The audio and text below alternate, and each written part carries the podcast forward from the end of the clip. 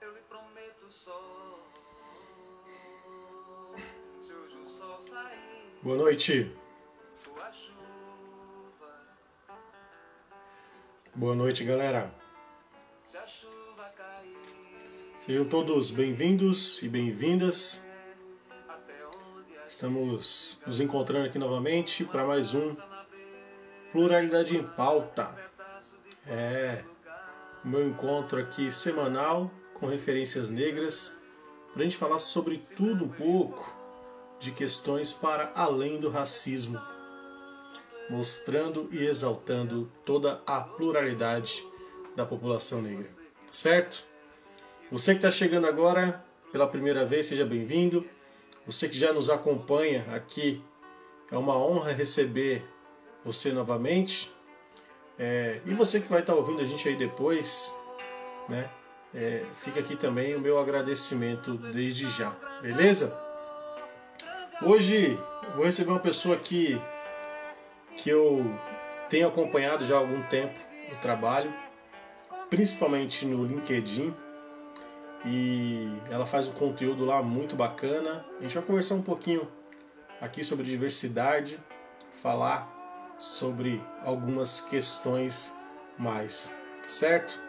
Quero deixar aqui também o meu abraço hoje para todo mundo que está no front aí, que conseguiu colar, conseguiu chegar nas movimentações organizadas, nos protestos que estão rolando ao redor do Brasil, que o movimento negro convocou Infelizmente não pude estar presente, mas fica aqui meu abraço a todo mundo que está fortalecendo e que está fazendo acontecer nesse momento, certo?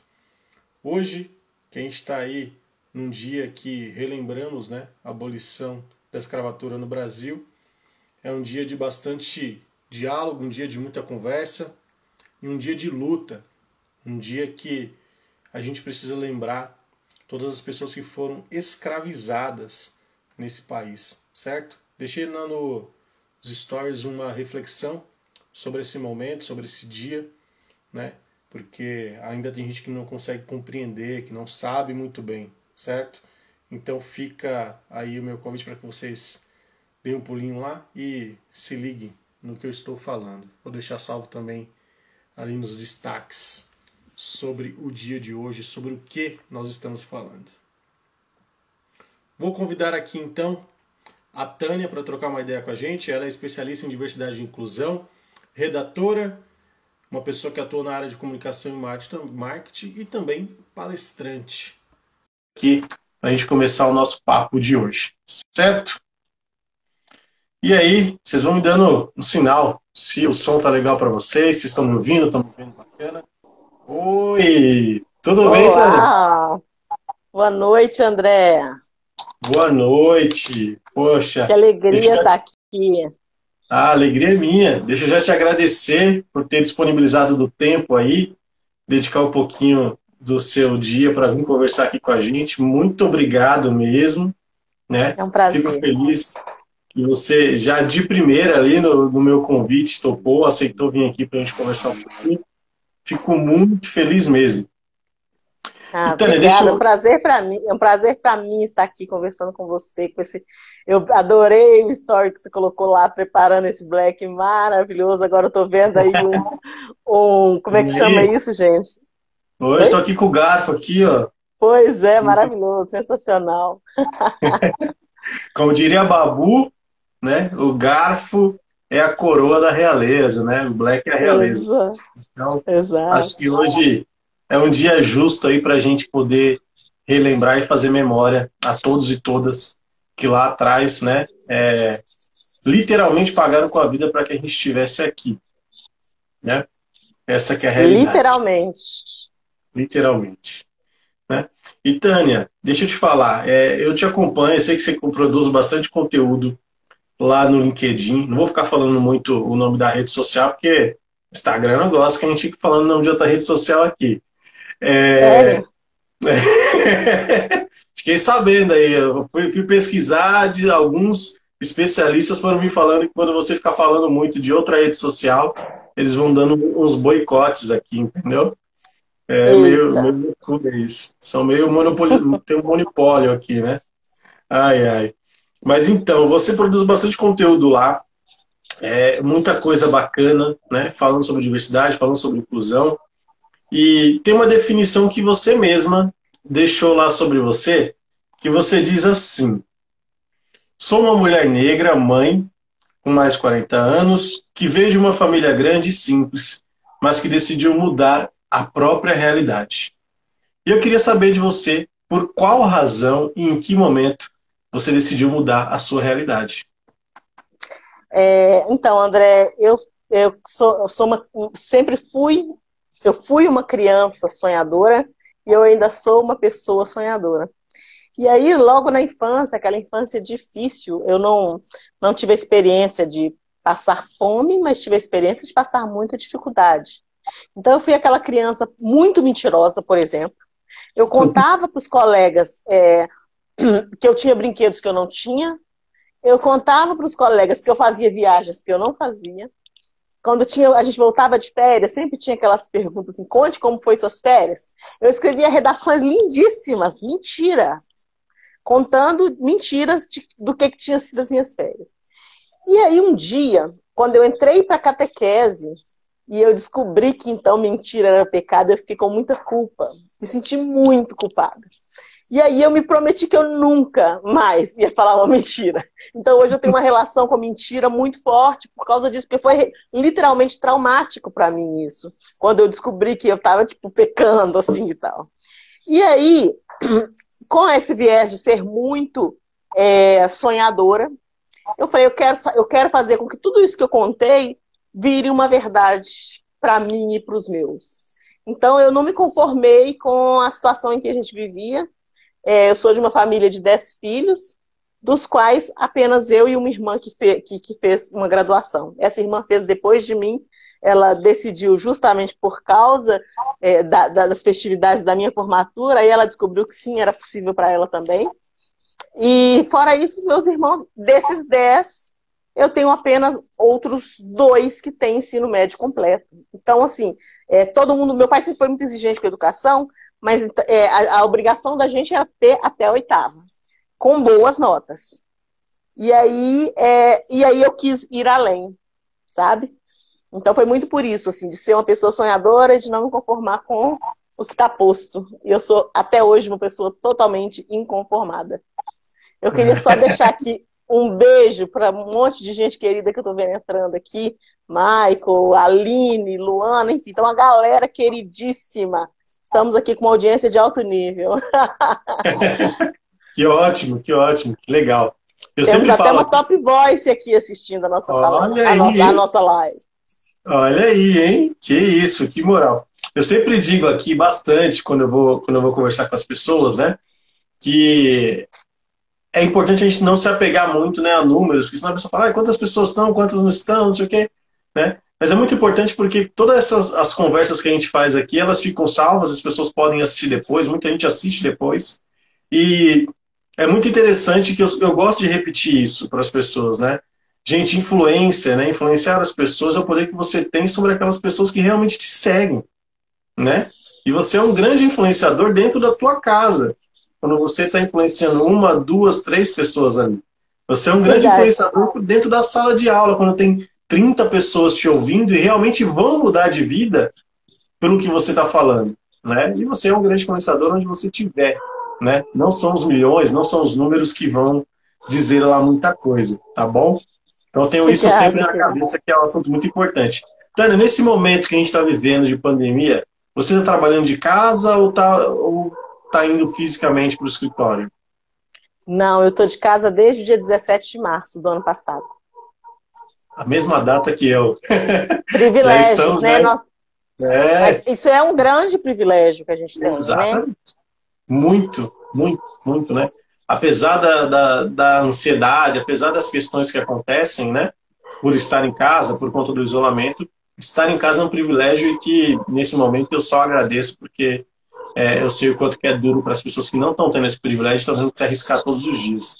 Né? Exato. Né? Os poucos dias que eu tive que me arriscar indo numa reunião ou coisa do tipo, eu fiquei assim é, bastante nervoso, né, e preocupado com, com sair de casa, né? Isso me deu um medo muito grande. E eu imagino para quem faz isso todos os dias, né, por necessidade. Exato. E deixa eu te perguntar, como que está sendo então, né, esse esse momento de estar em casa, de ter que, né, mudar a rotina, mudar muitas coisas, né? Você falou que é mãe, é, como que é lidar com essa, essa essa rotina nova dentro de casa, com a família, com todo mundo? e ainda tendo né, que trabalhar, né, que a gente ainda tem essa, essa necessidade de, olha, precisamos ser produtivos, né, apesar de tudo que está acontecendo. Como está sendo isso para você? André, eu assim, eu estou trabalhando muito, é, foi na pandemia que eu resolvi estar mais presente naquela rede que você falou, aquela rede que não podemos falar o nome. Igual, me lembrei de Harry Potter aqui agora. É, aquele que não se pode falar o nome. É, e foi na pandemia que eu então, decidi que eu estaria mais presente. E isso abriu um monte de possibilidades. Então, para além do meu trabalho é, formal, que é de o dia todo, eu ainda estou tendo que trabalhar, não estou tendo, não, ainda estou trabalhando, produzindo os meus conteúdos e estando, por exemplo, igual aqui agora, nesse bate-papo gostoso com você. Isso, e aconteceu muito isso, assim, muitos convites para lives, muitos convites para palestras. Então, para mim, em termos de trabalho, multiplicou durante a pandemia. É, com relação ao meu filho, assim, ele estuda numa escola pública, e aí não tá legal a questão das aulas ao vivo, e ele tá, ele tem, ele faz 14 anos daqui a uma semana. Então tá naquela fase dos hormônios gritando, de tudo gritando e trancado dentro de casa. Então eu estou muito é, numa linha muito tênue assim entre o que eu posso fazer de pressão, o que eu posso flexibilizar diante de um cenário como esse. Então isso tem sido bem desafiador saber se esse limite aí, até onde puxar, até onde soltar. É, para além disso, muita saudade. Eu sou uma pessoa de muito relacionamento. Eu gosto de gente, eu gosto de amigos. Eu... Olha, outra top voice na nossa live. Que é isso? Nós estamos, nós estamos muito privilegiados. Muita moral aqui hoje. É muita moral que é isso um beijo, Helene. É, então, assim, eu tô, tem sido difícil essa coisa do dia a dia de, de não ter esse contato, porque eu sou eu sou a pessoa do relacionamento, eu sou a pessoa do eu tenho muito amigo, eu sou, eu sou a melhor amiga de um monte de gente ao mesmo tempo. Eu tenho, sei lá, muito, eu sou uma pessoa de muito contato, assim, então eu tô sentindo muita falta disso. Muita falta da minha família, porque a minha família, todo domingo a gente vai almoçar na minha mãe. E aí isso não está acontecendo mais durante essa, essa fase, né? E isso para mim tem sido sofrido, porque com 10 filhos, e eu sou das mais novas, todos os filhos já tiveram filhos, os filhos dos filhos. Então, tipo, quatro filhos que chegassem na casa da minha mãe aos domingos já era uma grande festa. E aí, de repente, isso acabou também, né? De uma hora para outra, assim. Então, isso também tem sido difícil. Por outro lado, é, como eu te falei, assim, tem sido um período em que eu encontrei, assim, um, de uma maneira muito plena o meu propósito e de uma maneira muito plena, assim, um, um eu não sei que palavra usar para não parecer arrogante, mas eu vou usar essa mesmo. É um reconhecimento por parte das pessoas a respeito da minha história, a respeito das minhas falas. Isso a gente sabe que o tanto que isso é importante, o tanto que faz bem para a gente, né? Saber que a gente está conseguindo aí inspirar outras pessoas, motivar outras pessoas. Então isso para mim tem sido muito, assim, motivo de ficar muito honrada mesmo, de verdade. E tem que ficar, né? tem que ficar. Inclusive, ó, vou até te mostrar aqui, ó. Fiz questão de imprimir isso aqui, que é para dar aqui a moral para a galera saber, ó. Isso aqui, certificado aqui, ó, do Potências Negras, inclusive, né? Potências Negras, um evento incrível, né? Fica aqui o meu abraço também para Ana Minuto, que, assim, Ana é dispensa palavras. Espero um dia poder receber ela aqui, assim como essas mulheres maravilhosas que estão aqui te, te, por você. Vamos deixar o convite para elas também, para que a gente possa se encontrar aqui em outros papos. Já fica aberto aí. É, e quando você, quando eu vi que você ia estar lá, eu falei, meu, eu preciso assistir. Ah, né? essa, essa que é real, assim. E, não, eu tô falando real mesmo, assim, é, é muito, muito verdade, né? É, já, assim, a Ana dispensa falar dela também, né? Mas eu falei assim, poxa, que legal. Eu falei, não, esse horário eu preciso assistir, esse horário eu preciso saber. quero ver o que a Tânia vai falar. Né? E, e muito por conta da outra rede social que acaba né, é, trazendo outras vertentes aí. Né? Inclusive, né, você está falando que tá tendo, tem top voice aqui. Para mim, tu já tá no top voice ali faz tempo, viu? Não sei por que, que essa rede está demorando aí, ó, para reconhecer. Estão dormindo, eles estão dormindo lá, viu? Vou te falar. Que os anjos digam amém. Eu já me sinto top voice pelo voto popular, então já tá tudo certo. É isso. Né? E assim, e aí quando eu vi, eu falei, não, preciso ver, preciso ir lá e, e acompanhar, porque assim, e foi fantástico, né? Então fica aí, pessoal, acompanhe, siga essa mulher. Que, olha, eu só toda vez tenho, tenho a ganhar mais quando, quando eu consigo ouvir mais e mais da Tânia, viu? Ó, Dilene está dizendo aqui, e eu concordo, viu, Dilene? Concordo 100%. 2021 não tem para ninguém. Ela tá lá, eu tenho certeza disso. Tá? É, se, ela, se, ela, não entrar, se ela não entrar, eu vou lá invadir o escritório dessa, daquela rede social.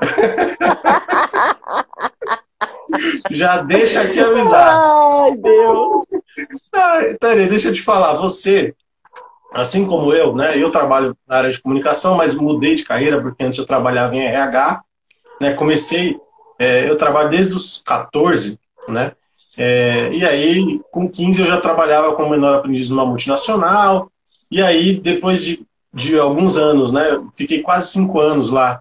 E aí eu falei, poxa, mas eu queria muito trabalhar com comunicação e eu trabalhava com RH, então né, ficava aquela, aquele sentimento, aquele desejo, eu tive que né, mudar de carreira, tive que sair da empresa para poder realmente mudar, enfim né, e alcançar outras oportunidades do que eu gostava e do que eu já estava estudando na época.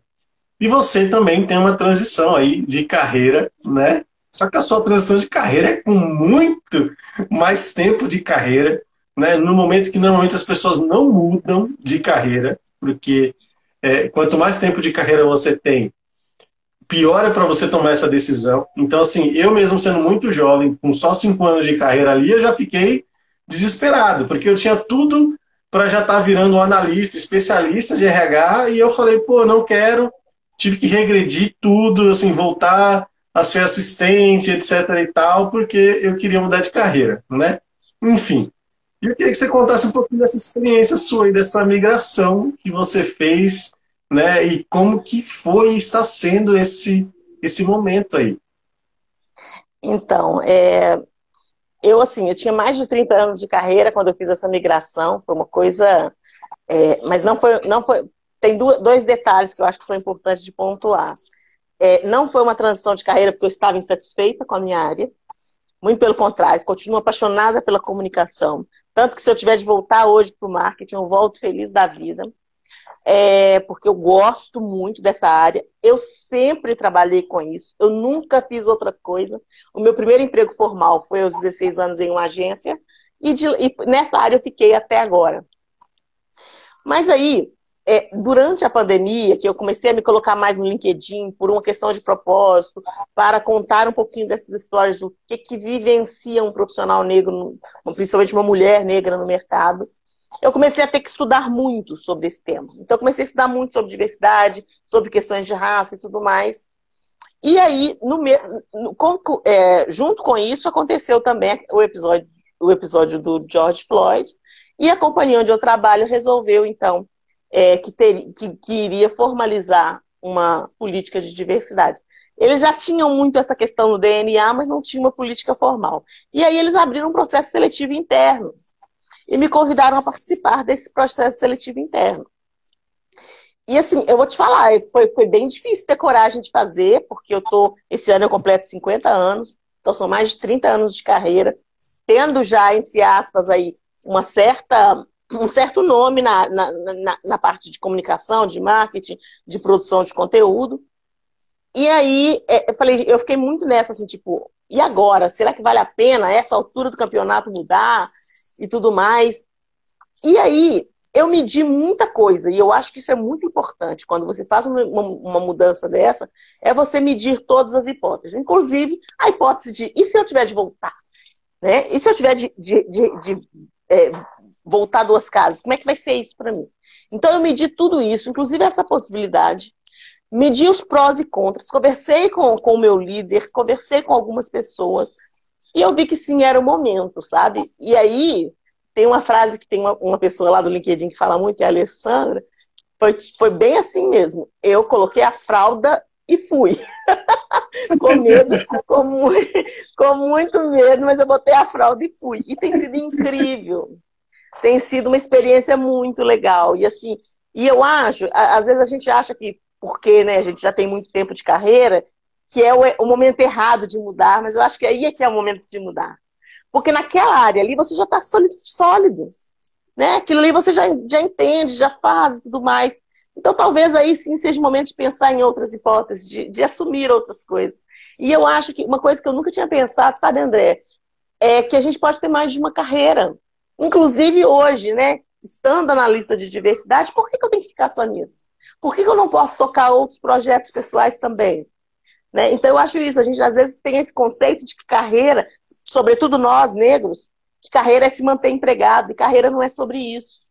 Né? Carreira é toda uma trajetória, é toda um, um, uma jornada. E dentro dessa jornada você pode ter ali inúmeras opções de caminhos e seguir, e seguir todos eles.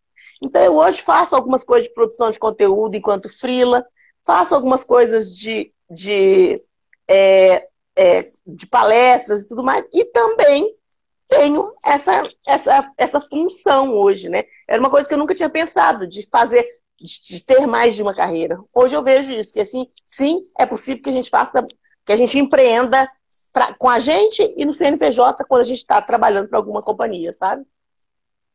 Sim, então isso é fantástico, né? Eu também tenho feito bastante disso agora, né? É, então, além, né, é, no lugar onde eu atuo hoje, né, eu trabalho como head de PR e diversidade. Então a gente tem lá um, uma, um objetivo, né? Tá muito, apesar de falar de diversidade, a gente está dentro da comunicação falando sobre diversidade, dos projetos dos clientes para mudar, né? Percepções. Eu sempre falo muito com o time que é, é mudar a cabeça, né? Mudar o pensamento daquilo que é inconsciente para a gente tomar atitudes conscientes sobre o que a gente precisa fazer efetivamente, né? Até porque normalmente a agência tem um papel consultivo muito importante para o cliente. Total. Né? Então, e isso está sendo muito, assim, é, é lógico que para mim está ficando uma loucura de reunião, de agenda e participar, né? Enfim, é uma a minha, é, né? A minha, minha agenda, minhas coisas viraram um negócio muito louco, assim. Então, está é, tá sendo interessante, assim como também tenho feito outros trabalhos é, menores, né? Para voltados muito mais para empreendedores pequenos, galera da periferia, é, projetos menores está sendo muito legal, assim, está sendo muito legal também, assim, de, de prestar essa consultoria, né? E então está sendo muito bacana, está sendo assim, está sendo, tá sendo uma coisa bem interessante nesse momento aí. E enfim, e estar com, com as pessoas, conversar, como você falou, né? É, de palestra, assim, para mim isso eu estava até lembrando esses dias de uma palestra que eu dei que foi sobre fake news numa escola pública e Legal. o quanto que isso, isso, isso faz falta de você poder né, ter contato, de ver aquela galera, de, né, é, isso, isso faz muita falta, muita falta. Né? Mas a gente vai é, se aproveitando, pelo menos aqui, né, no digital, onde a gente pode, a gente está com maior segurança também nesse momento. Né? Sim. Acho que isso que é, que é importante para todo mundo, para todo mundo. Então, você falando sobre a sua carreira, sobre as coisas que você teve que fazer, né, tudo que você já enfrentou aí, e eu imagino que seja muita coisa, eu queria que você pudesse contextualizar um pouquinho do que é ser uma mulher preta no mercado de trabalho. Ser uma mulher preta no mercado de trabalho, André, é estar quase no final ali da, da lista de não privilégios. Eu acho que abaixo, abaixo da mulher negra só tem a pessoa trans negra. É, fora isso, a gente está ali na última das etapas do não privilégio, da exclusão. Né? Então, é, eu, eu entendo que se a gente, se a gente tem, né, a gente enquanto, enquanto comunidade negra já tem que provar o tempo inteiro a nossa, o nosso valor, a nossa qualidade, o nosso conhecimento. Quando se é mulher, você multiplica isso por dois.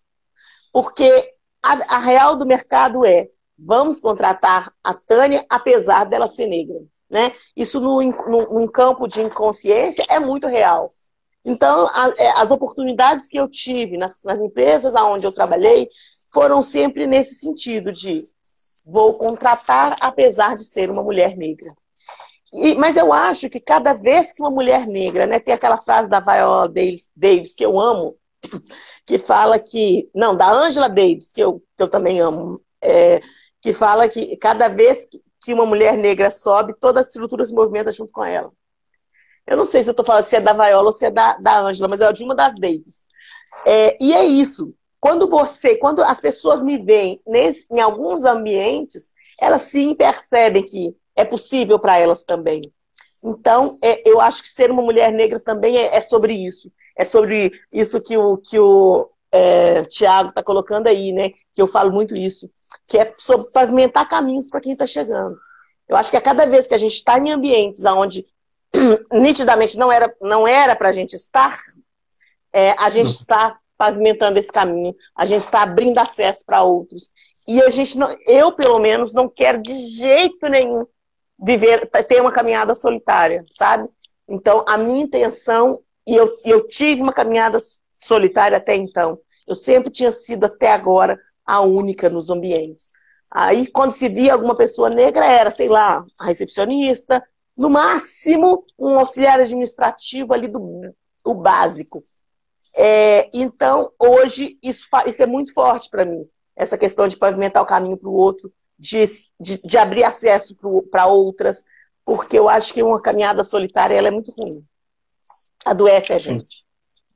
Muito, né? Muito.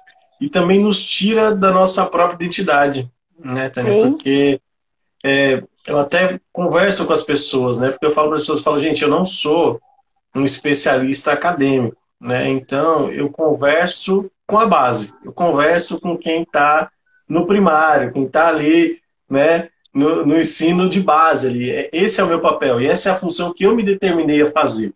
Né? Então, eu, eu, sempre que vou falar alguma coisa, eu tento ser mais lúdico possível para que as pessoas entendam, compreendam, dando exemplos, enfim. Né? Eu, eu tento fazer isso porque, para mim, é o que eu me proponho a fazer. Né? Esse, esse é o meu, o meu propósito.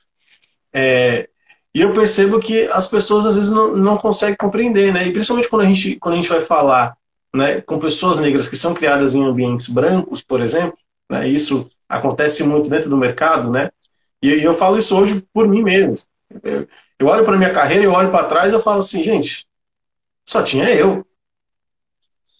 Né? Por muito tempo, quando eu fui menor aprendiz, tinha eu e mais um amigo meu, que é meu amigo até hoje. Então, assim, tinha nós dois. Quando a gente olhava para o lado, não tinha mais nenhuma pessoa negra. Era nós dois, né? Então, assim, e você vai criando, né? E você, você vai percebendo, você fala assim, o que está acontecendo?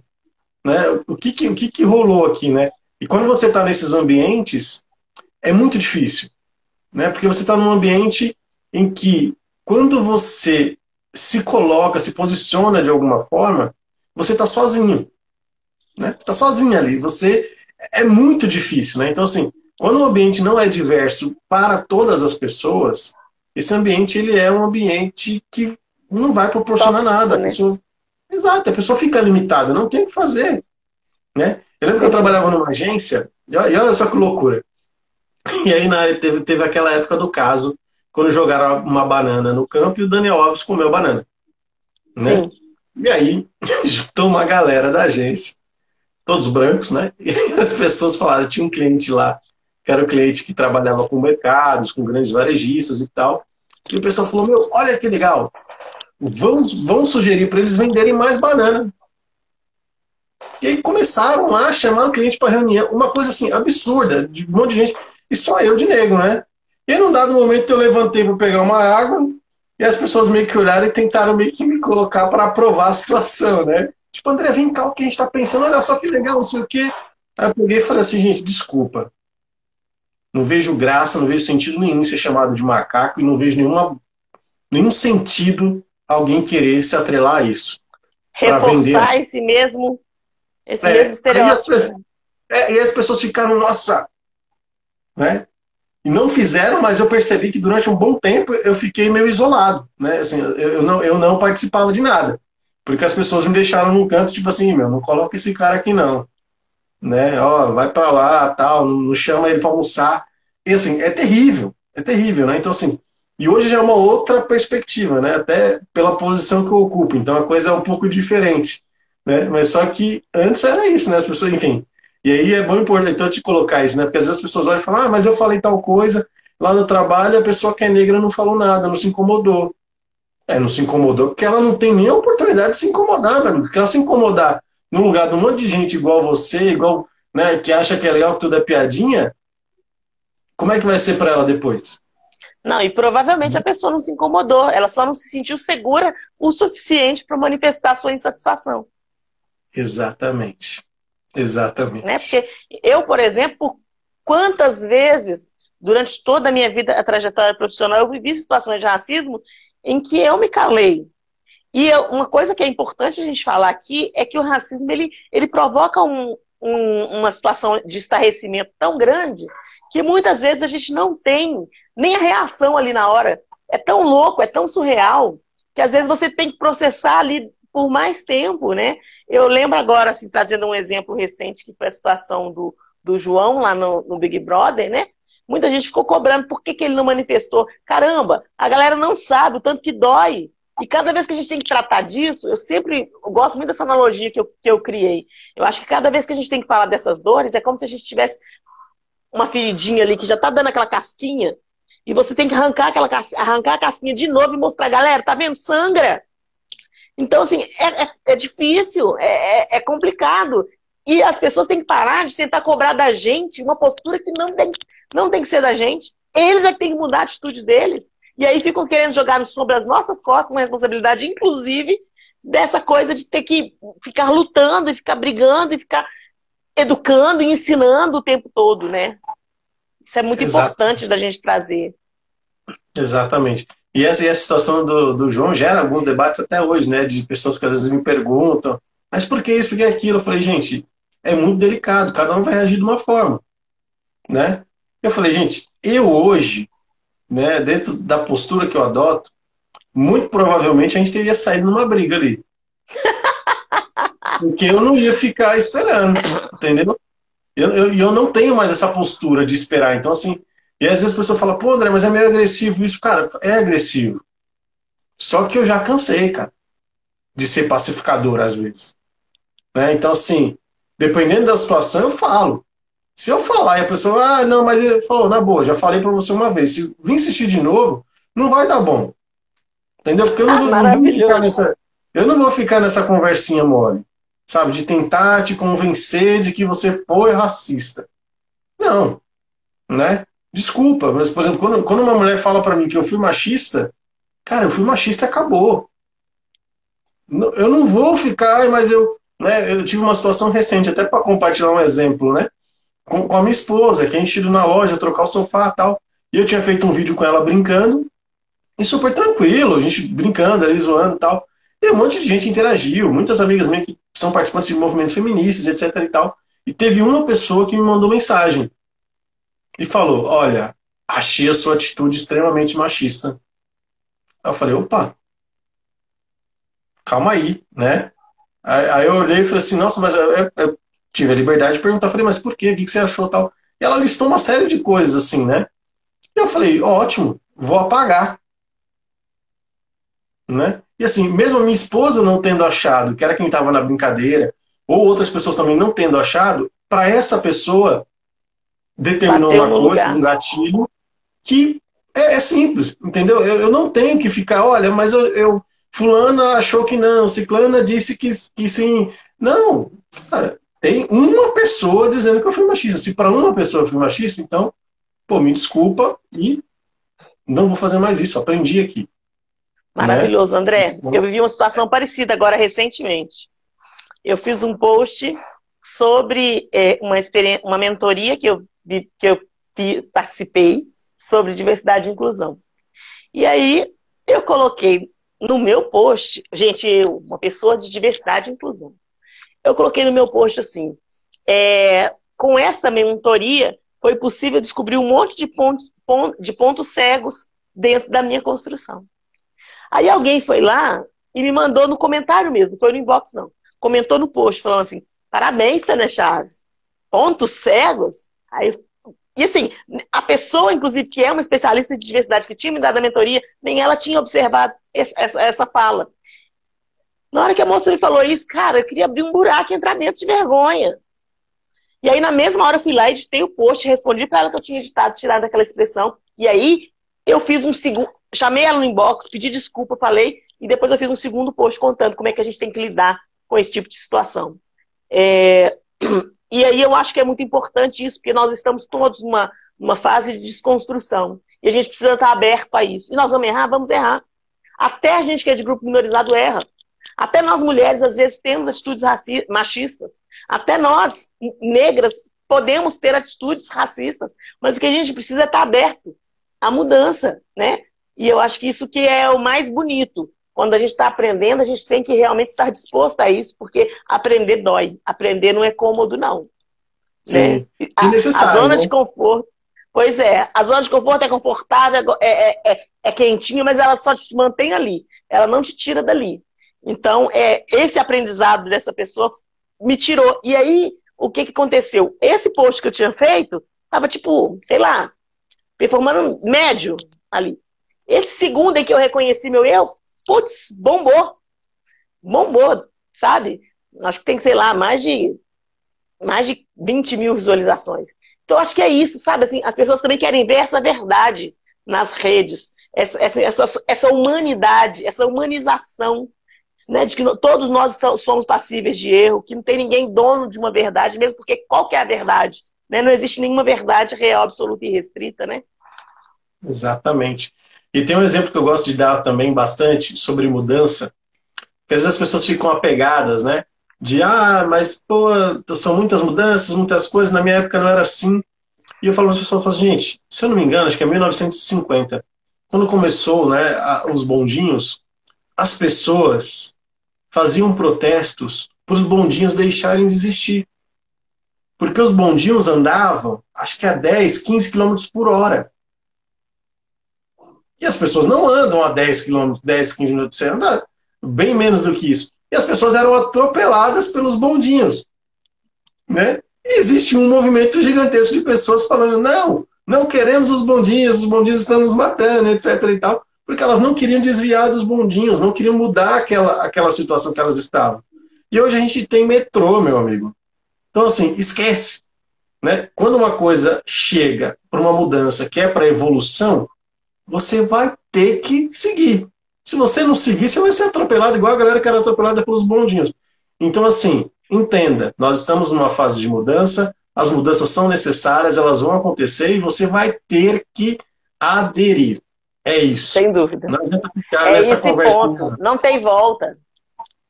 É isso, é exatamente. A Dilene isso. fez um comentário aqui que eu queria só é, é, pontuar. Eu também acho que assim, a pessoa não precisava ter comentado ali no, no, nos comentários publicamente. Ela poderia ter me chamado no inbox e falado, Tânia, achei, não achei legal. Ah, eu, eu acho uhum. que teria sido muito mais bacana. Mas, por outro lado, ela se sentiu à vontade de fazer isso, e as redes elas têm isso, quem se expõe numa rede social está, tem que estar aberto a esse tipo de crítica, né? Então, é, eu, o, o que eu podia fazer ali era me retratar. Era a única coisa que eu podia fazer, né? E eu, André, você falou isso aí, e eu sou uma pessoa que foi jovem no sentido, é, é, no sentido literal da palavra, nos anos 90, que são, que foram a época mais errada Se eu vejo hoje as músicas, as músicas, as novelas, os programas de humor, era tudo muito errado. E aí tem uma galera que fica achando assim, ai, é, é chatice, que o humor ficou chato, ai, não pode falar mais nada. Gente, não. E assim, e quem, quem insistir em ficar falando só vai passar vergonha. Então a gente tem Exato. que aceitar que dói menos e, e, abrir a mudança mesmo, porque senão você vai ficar só passando vergonha. exatamente, exatamente. Pera, deixa eu fazer uma outra pergunta antes da gente ir para o segundo momento aqui desse papo, que é o momento que eu sempre trago com todo mundo. Eu queria te perguntar um pouquinho de qual é e como é a sua relação com a religião. Ah, tá. É, a minha relação com a religião, na verdade, eu prefiro falar da minha relação com Deus. Assim. Eu sou uma pessoa evangélica, é, mas eu não estou é, hoje assim muito ativa em uma em uma denominação, porque tem coisas que ainda eu preciso de, ressignificar, entender melhor. Então, eu estou no momento de repensar essa questão da, da. Como é que fala? Do templo, vamos dizer assim. Mas uhum. A minha relação com Deus em nada mudou. Então, eu sou uma pessoa cristã, eu já li a Bíblia três vezes de, de, de Gênesis Apocalipse, e eu acredito, eu acredito sim que seja a palavra. E, mas acredito que a gente precisa contextualizar muita coisa, a gente não, não pode ser literal, acho que tem coisa ali que a gente precisa de entender, é, é, todo um conceito, toda uma construção histórica. Então, assim, essa é a minha relação com a religião. Que legal, que legal. É, estudar, né, Tânia? Eu sempre, eu sempre falo para as pessoas, eu tenho aqui, ó, aqui em cima eu tenho sete bíblias diferentes, né? É, Olha! Porque eu gosto muito de estudar, né? Eu tenho, tenho, tenho a minha relação com a religião, mas eu gosto muito de estudar, então eu estudo teologia, é, e eu acho muito interessante para a gente entender as perspectivas, né? Porque quando você fica refém de apenas ouvir o que o outro conta, você está refém daquilo que o outro compreendeu do que, do que ele está contando, e não necessariamente Exato. da verdade. Né? Exatamente. Então, isso, Exatamente. Isso é muito delicado, né? Enfim. Mas aqui é, é papo para outro, outro assunto até. É, mas eu acho, eu, eu, concordo com você, que a gente tem que realmente estudar, entender e deixar o Espírito Santo falar. Eu acho que ele fala diferente com cada pessoa.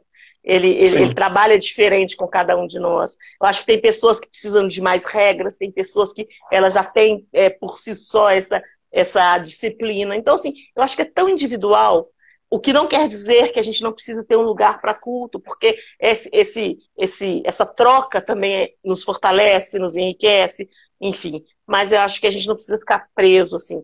E eu respeito absolutamente todas as religiões. Eu cresci numa educação católica é, e estive nela até a minha idade adulta e tenho muito muita coisa que eu admiro na Igreja Católica, é, muita mesmo, de verdade assim. E eu aprendi muita coisa de Deus na Igreja Católica. Então, assim, eu não consigo aceitar quem acha que é, é, é quem, quem é, sei lá, passa a ser evangélico e aí acha que a Igreja Católica é toda. Não. Né? A Igreja Católica tem muita coisa bonita, tem muita coisa que eu admiro. É, eu, eu participo de, todo, de, do que precisar, do que eu for convidada. É, então, assim, é, é, isso. E do mesmo jeito que eu, que eu também é, respeito as religiões de matriz africana, sei de todo um, um, resgate histórico que existe nelas, enfim. Eu acho que é isso, assim, a gente precisa deixar essa intolerância, que é uma coisa que se vê muito, né? As, é, é, principalmente algumas religiões muito intolerantes. Isso é uma coisa que me incomoda profundamente. E para mim, a intolerância nada mais é do que a ausência de conhecimento. Total, assim, total. Quando você não tem conhecimento, você vira isso, né? Porque eu não conheço nenhum líder, né, nenhum líder religioso de qualquer religião que seja que tenha incentivado a intolerância. Não conheço nenhum. Não, não conheço nenhum que, que, tenha, que tenha criado a sua, a sua base né, de religião dizendo ataque o outro. Isso eu não conheço. Isso foi criado pelas pessoas, pelos humanos, as pessoas que participam, etc.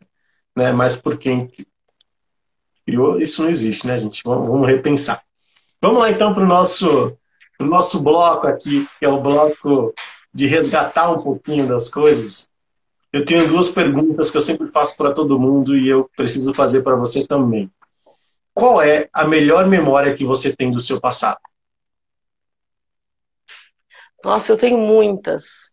É, eu tenho a, a, minha melhor memória, acho que é uma com minha mãe. O que, que acontecia? É, lá na minha família de 10 filhos, a gente não tinha máquina de lavar.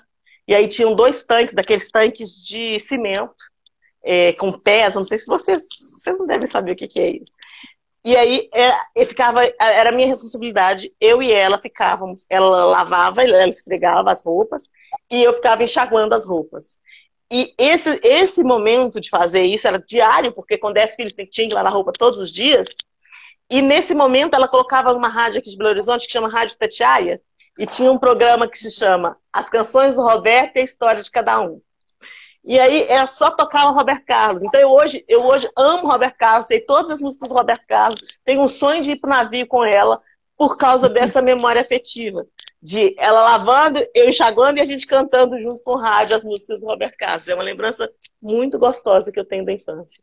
Nossa, que bom, que bom. Dá até uma aquecida no coração, assim, de, de ouvir isso. Que coisa boa. E qual que é a pior lembrança que você tem?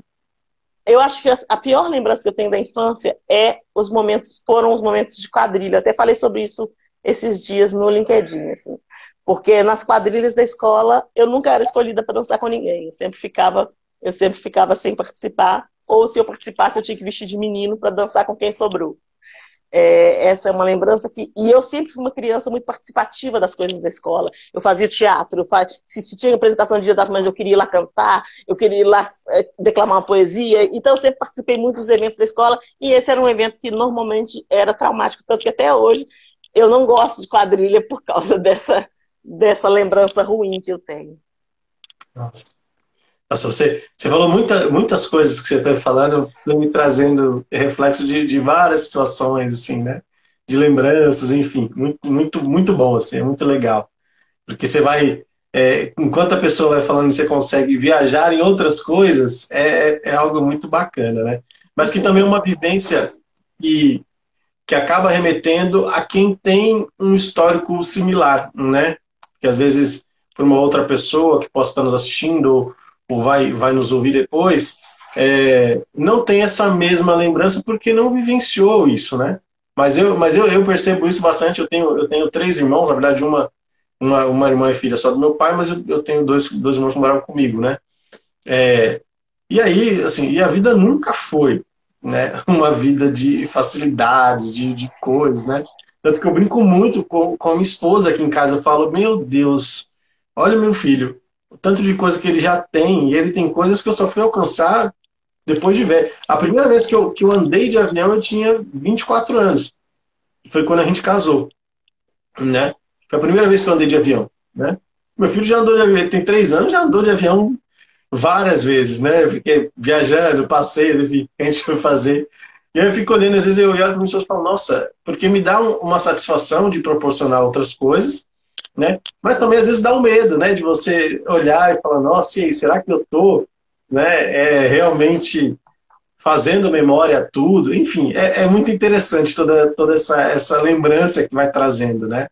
É, e a gente acaba tendo esse, essa dificuldade, né? Que é uma coisa que eu também trato bastante hoje na terapia, que é a dificuldade de aceitar que a gente realmente merece aquilo né? Porque a gente fica num sofrimento tão grande de vida, de coisa, de perrengue e etc e tal, que às vezes você fica no, no, no meio ali, você fala, pô, será que eu mereço mesmo isso? Será que não era melhor eu fazer tal coisa ao invés de fazer isso? Né? Existe essa, essa questão que é uma questão muito muito enraizada né, na, na pessoa negra quando ela vive né, dificuldades, quando ela passa por situações. Então, é, isso para mim é uma coisa que tem se tratado bastante e está indo bem, está caminhando bem agora, estou melhorando. que bom, que, que bom. A e... gente tem realmente essa tendência né, da síndrome do impostor e da impostora. E aí a gente às vezes acha que não é digno de estar onde a gente está, de, de conquistar as coisas que a gente conquistou. Eu, eu, na verdade, não tenho muito. Eu não sou muito acometida, não. Eu acho até que eu preciso, às vezes, de controlar um pouco isso, porque eu acho que sim, eu mereço. Eu acho que eu já devia estar muito mais lá, lá em cima do que eu estou. Enfim, mas eu vejo que isso é um traço muito comum nosso e a gente precisa realmente tratar. E que bom, terapia eu acho que é um excelente caminho para isso mesmo. Sim, super. Recomendo para todo mundo, gente. Sem dúvida. Faça. Eu demorei, demorei, né? E olha que minha irmã é psicóloga, né? Demorei a muito. A minha também. é, que legal. É, e demorei muito, né, para reconhecer, enfim, porque você fica naquela de, ah, mas aí será que não, né? Pro homem ainda tem o peso de você olhar e falar, pô, né? Oh, e aí, mano, você tá fazendo terapia, né? Então, é, mas para mim foi uma experiência bem legal, porque assim, depois que eu comecei, consegui convencer né, o meu irmão de consideração e o meu irmão de sangue a fazerem também né? E eles começaram a fazer. Então, é, é importante. Quando você toma uma decisão, você sempre vai ser exemplo para que outras pessoas mudem também, né? Como Tânia já disse aqui, decidiu mudar a própria vida. Então decidam vocês também, viu? Tânia, deixa eu perguntar para você hoje, qual é o seu sonho ainda? Tem algo que você não alcançou que você deseja muito? Ah, muita coisa. Nossa Deus. Acho que a gente pode fazer uma próxima live com esse tema.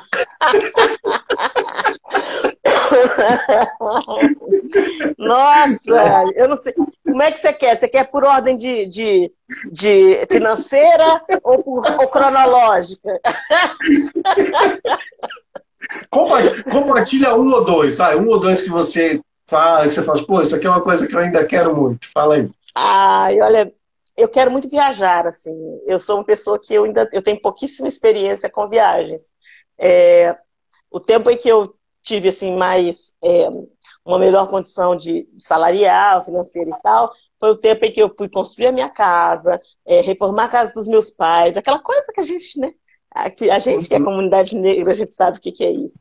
Então, é, isso não entrou na minha, não, não entrou no meu orçamento.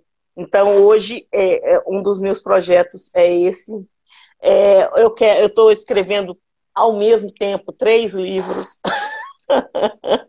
louca, louca. Não sei nem o que, que eu faço primeiro.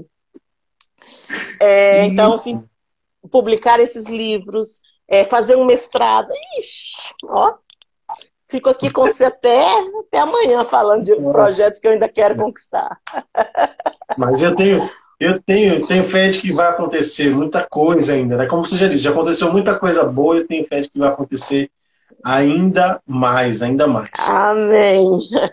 Pensando, pensando aqui nesse ano ainda que nós estamos vivendo, né? Nesta pandemia, nessa situação toda que a gente está vivendo, como que você imagina que vai ser no futuro falar para os seus netos, sobrinhos, amigos, pessoas mais novas, esse momento que a gente passou. Como que você acha que vai ser falar disso?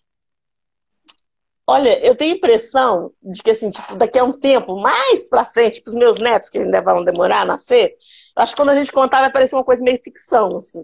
Acho que só a gente que está vivendo agora, é igual quando eu penso, assim, quem viveu ali na época do Holocausto, será como é que eles...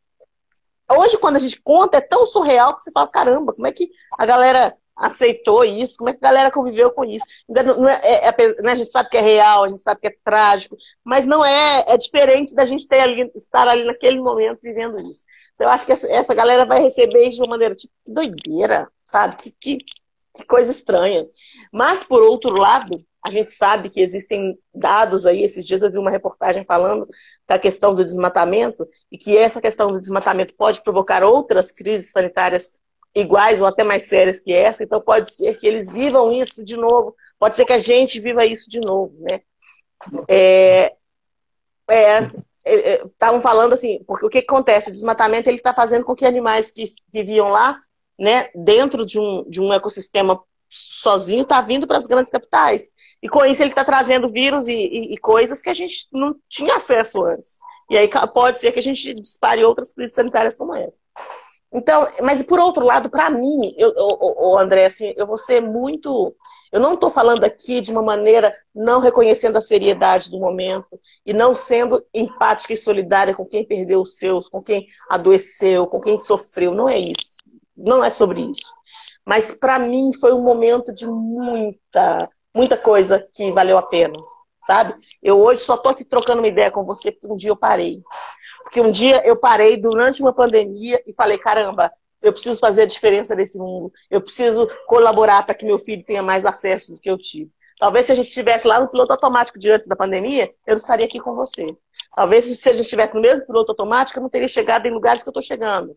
Então, é, eu, Tânia, apesar de toda essa solidariedade, e, é, e ela é totalmente genuína, é, e de todo esse pânico, esse pavor que eu tenho, assim, sabe? Até de quando eu saio de casa para poder fazer alguma coisa, esse desespero que dá. Mas apesar disso, eu olho para esse momento e eu vou contar isso para quem vem para frente, como um momento que para mim foi uma virada de chave muito grande, sabe? Sim, sim. É, parar é uma coisa que a gente normalmente não faz, né? Normalmente a gente não, não faz. faz. E eu também, eu também, apesar de tudo que está acontecendo, e ainda digo, né, que o momento ainda é muito terrível, sempre falo para todo mundo, mas eu também conseguir fazer coisas que antes eu não tinha coragem. Então, por isso que a gente está aqui hoje, conversando, né? É, antes eu não, eu não, teria essa coragem, não acharia que não ia dar certo, acharia que não ia ser bacana fazer isso, né? Enfim, mas está rolando super, né? Então a gente está aqui batendo papo, conversando, podendo partilhar um pouquinho com as pessoas, né? O projeto está funcionando aqui, está recebendo muita gente legal. Ó, a Cris entrou aqui, Cris da semana passada, que foi a nossa ah, batalha. Nossa, eu me solidarizei eu tô... com a Cris, viu? Que eu preciso, eu, E eu preciso passar seu, seu celular para a Cris, né? Tô devendo, aí lembrei agora, tá vendo? Ela entrou aqui, já lembrei que eu estou nessa dívida de fazer essa, essa, essa, essa esse contato aí entre vocês Pode duas. Pode juntar tá? nós duas aí, hein? vou fazer, vou fazer, tá? Eu lembrei agora. Ela entrou, já falei, bicho, tô devendo. Né? As pessoas vão entrando aqui, você vai levar e fala, tô devendo esse aqui, tô devendo aquilo ali. Mas vou fazer, a gente vai fazer, tá? É, então, eu queria que você pudesse falar um pouquinho, a gente está chegando já no finalzinho da nossa live aqui, mas eu queria que você pudesse falar para as pessoas que estão nos ouvindo e que é, talvez estejam trabalhando em algum lugar, que está pensando em começar a falar sobre diversidade e inclusão, alguém que quer trabalhar na área, enfim. Queria que você desse uma dica ou dicas né, sobre como começar a pensar nisso. É, eu acho que não, não tem outro caminho senão, que não estudar. Eu acho que, felizmente, a gente tem hoje muita coisa, muito conteúdo disponível gratuitamente. Tem muita gente legal produzindo conteúdos legais aí na internet. Nós temos muitos e-books, muitos livros gratuitos. Eu acho que a gente tem que estudar. Acho que não tem como fazer diversidade sem estudar, porque a gente precisa entender de muita coisa é muita coisa que a gente precisa ressignificar. E aí eu tô falando, se, eu, se a gente for trazer isso apenas, só para a realidade racial, a gente já tem muito, muita coisa que estudar. Porque o que a gente aprendeu de história do Brasil, gente, é uma falácia. O que a gente aprendeu do dia de hoje, né, daquela princesa Isabel é, é, boazinha, é uma falácia. Então, assim, eu acho que é isso. Primeiro a gente precisa estudar, reaprender muita coisa. E depois é entender, assim, que é um trabalho em que você vai lidar muitas vezes com as próprias dores, né? Você vai o dia inteiro lidar, dependendo de qual for o pilar que a sua que a companhia onde você trabalha, ou sei lá, a consultoria que você montar, for trabalhar, você vai ter que ter uma, uma, um equilíbrio, porque você vai lidar com, com suas dores, então tem que tomar muito cuidado com gatilhos. É, e por último, assim, eu acho que é olhar para além do, do, do, do trabalho, é olhar o propósito disso. Porque, para mim, a cada vez que, por exemplo, eu consigo levar um professor para ser contratado, para entrar numa sala de aula e ser um professor negro numa universidade, isso é representativo demais. Isso é cheio de significados, né? Então, é, é, é, esse propósito, ele é muito, ele nos motiva, nos inspira, e aí você começa a quebrar essa coisa desse tanto de gatilho que às vezes pode, pode, pode vir à tona. Então, acho que o foco, ter o foco no propósito de que você está levando pessoas ali de grupos minorizados para oportunidades que, se não fosse assim, elas não conseguiriam, talvez seja um caminho para você lidar com essa questão emocional. Muito bom, muito bom. Estudar, né, pessoal? Estudar é, é, é a regra, é, é, é, a lei, essa que é a verdade. E hoje a gente, como a Tânia está falando aqui, a gente tem muita oportunidade, né?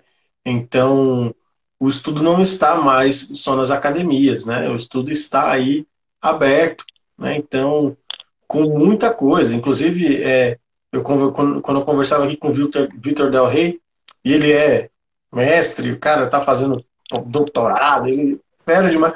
E eu achei muito interessante que ele falou assim, ele falou, eu, eu hoje eu olho e não sei se tem necessidade de fazer faculdade. Eu olhei para ele e falei, ué, como assim, né? O cara tá fazendo doutorado, como é que ele me fala isso? E aí, quando ele falou isso, ele foi explicar, né? Ele falou: hoje tem muito curso de especialização, tem muito curso técnico, tem muita coisa que você pode aprender se especializar sem a necessidade da academia, né? Não necessariamente, né? A academia. E aí eu, isso eu fiquei pensando muito, né? Eu também fui refletindo, né? Eu falei assim, nem, nem sempre, né? O que você quer, o que você está desejando, vai estar tá lá, né? Mas se você puder, por favor. Mas a gente faça, precisa, né? principalmente nós, Exato. enquanto pessoas negras, a gente precisa disso, tá? Eu acho que assim, é, se, a gente, se a gente não estiver ali dando a carteirada das nossas formações, se, é, se já é difícil, se as pessoas já não acreditam na qualidade que a gente está falando e na propriedade que a gente tem, se a gente não tiver os títulos, amigo, aí fica muito mais difícil. Eu sei que realmente, realmente tem muito, muito conhecimento disponível, mas nós, principalmente nós, população negra, a gente sim precisa do título, sabe? Eu acho. É, é, ainda é necessário, né? Então é importante que a gente consiga buscar e também tem muita oportunidade aí de cursos né, de universidades comunitárias, ou comunidades, universidades que estão oferecendo cursos né, é, a preço de baixo custo e alguns de graça também. Né? Então é importante a gente ter essa, essa noção né, e buscar essas oportunidades, né? porque senão a gente Sim. fica preso achando que ah, não, não é para mim, não é para mim, não é para mim é para todo mundo. Né? Então, assim, só busca. Vai, vai ali, né? É, e aí, quando eu falo da academia, né? É você, você, se você não quer fazer um bacharel, faz um tecnólogo. Né? Poder, tipo, eu não, tô, não consigo gastar 4, 5 anos de formação, pô, gasta dois. Né? Dependendo, você vai gastar um e meio. Né? Então, assim, é, e esse tempo, assim, voa. Sim. Porque a gente já está há um ano e meio em pandemia, praticamente. Né? Então, se você tivesse começado um tecnólogo a, a, quando a pandemia começou, você já estaria aí indo para a reta final. Praticamente formando. Exatamente. Então, assim, só para a gente ver como que as coisas são rápidas e como que né, o tempo voa e às vezes a gente pensa que é um tempo que você não tem, mas na verdade você tem e vale a pena dedicar aí, porque é, as coisas mudam, né? E a gente precisa estar atualizado né? Essa que é a verdade. verdade. Mais do que todo mundo. Infelizmente, a gente precisa mostrar mais do que todo mundo. Então, eu vou deixar aqui. Você escolheu duas músicas pra gente hoje, né? E eu queria que você falasse. Você falou do Roberto, mas você não falou dessas duas músicas que você escolheu, né? Que é ah, tá. Dia Branco, do Geraldo Azevedo, e o que é o que é, do Gonzaguinha. O que, que essas músicas representam para você? Bom, Dia Branco para mim é uma, é uma das poesias mais lindas sobre amor, sobre, sobre empatia, sobre né, aceitar o outro porque deve é para qualquer coisa, estar junto. Então acho que é, é, essa música é uma canção da minha vida. Vai muito nesse viés do, do afetivo. E já o que é o que é, eu acho que é, é, é como se fosse a minha vida. Assim. Eu sou essa pessoa que ele está cantando aí. Eu sou essa pessoa que vive, não tem vergonha de ser feliz, eu sou uma eterna aprendiz, eu sei que podia ser melhor, eu não estou no melhor cenário, mas será um dia. Então, assim, para mim essa música é como se ela, ele tivesse olhado a minha vida, olhado quem eu sou e escrito essa canção. Que eu sou exatamente isso aí. Que máximo. acho a vida linda, acho a vida linda. E não tem vergonha nenhuma é... de ser feliz. É linda, a gente tem que aproveitar o melhor dela. Né? Essa é a verdade. É difícil, né? Eu sei que a gente está vivendo um momento muito duro, muito duro. É, mas apesar das dores, é necessário que a gente entenda as pessoas que estão aqui. Né? Que a gente é. viva com as pessoas que estão aqui. Que a gente sinta né? as pessoas que estão aqui. Que a gente possa realmente vivenciar com essas pessoas ao máximo. Né? Porque se a gente ficar pensando só no negativo, embora exista o negativo, eu também fico aqui extremamente solidário, eu tô tendo até insônia, porque eu não consigo dormir com tantas notícias ruins que, que eu vou ouvindo. A minha cabeça fica, né, eu fico madrugada dentro acordado às vezes, né? Tamo junto. É porque eu não consigo, literalmente, eu, não, eu, eu deito, eu fico instalado, eu fico pensando em tudo, né? É, mas mesmo assim eu tento ao máximo durante o dia, durante os meus momentos do dia, viver o máximo aqui com a minha família, minha esposa, meu filho, né? ligar para os pais, ligar para os amigos que eu posso, dizer que eu estou lembrando das pessoas, porque depois já era.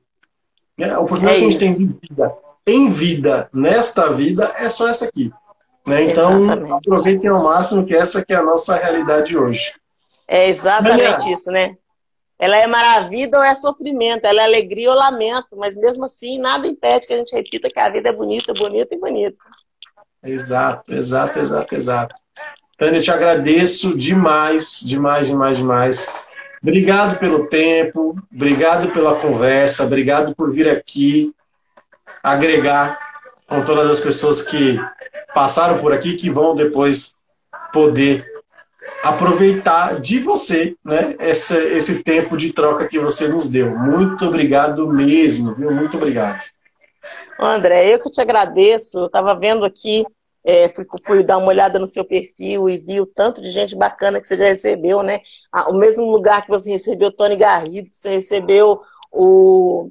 Ai, meu Deus, surgiu agora o nome do menino Top Voice, que eu adoro ele, o. O Fabrício? Fabrício, um querido. E aí, de repente, eu estar tá aqui nesse mesmo ambiente, nessa mesma sala sua, é um prazer para mim. Então, muito obrigada pelo convite. E, assim, eu quero agradecer do fundo do meu coração uma coisa que eu falo em todas as lives. Assim, eu acho que alguém reservar meia hora para ouvir o que a gente tem para dizer, num, num, momento em que tem tantas outras coisas para as pessoas fazerem, eu acho que é de, uma, é de, um, de, um, de uma potência e, e de um motivo da gente ficar muito grato pelo tempo que as pessoas reservam para nos ouvir. Então, eu agradeço a cada pessoa que esteve ou que está aqui desde o começo, que pôde reservar esse tempo para ouvir o que a gente tem a dizer. Ah, muito obrigado. Obrigado demais, tá? Pessoal, eu agradeço. agradeço todo mundo que nos acompanhou, quem está aqui desde o comecinho, quem chegou depois. A nossa live vai ficar salva aqui, então vocês vão poder assistir o conteúdo completo é, quando quiserem, quando puderem. Em breve vou trazer novidades aqui com relação a opção de ter é, em mais plataformas a nossa, o nosso papo aqui. Então, em breve trarei novidades. Deixa esse spoiler aqui, daqui a pouco eu trago para vocês. Vou deixar aqui novamente reforçando o convite aqui, viu? As pessoas que estão aqui, que estão acompanhando. Dilene, já vou deixar aqui ó, o convite, pode vir depois. Vai ser legal demais para a gente poder conversar também, né? E só dizer que eu estou grato, estou feliz demais com isso, com esse momento, de poder ter esse, esse papo aqui, essa partilha com vocês. Para mim, está sendo uma experiência maravilhosa. Essa que é a grande verdade. Eu só tenho ganhado mais e mais. Né? Outro dia eu fui olhar e eu falei, meu, será que já rolaram quantos? Aí eu fui ver que estava no número 15, acho que esse é o número 16. E aí eu falei, nossa, né? Até falei, será que que era para tanto mesmo, né? E tem gente que está acompanhando desde o primeiro aqui, então agradeço demais quem está acompanhando desde o primeiro. Agradeço quem está chegando agora, né? Pluralidade em pauta é isso, é para gente, é nosso. Então fiquem à vontade que vocês são de casa sempre, tá? Obrigado, obrigado, obrigado. Muita luz, muita paz para todo mundo. Obrigado, viu, Tânia? Obrigado demais. Obrigada eu. Pessoal, se cuidem, viu? Levem o vírus a sério. um beijo. É isso. Tchau, gente. Se cuidem, viu? Obrigado. Tchau, tchau.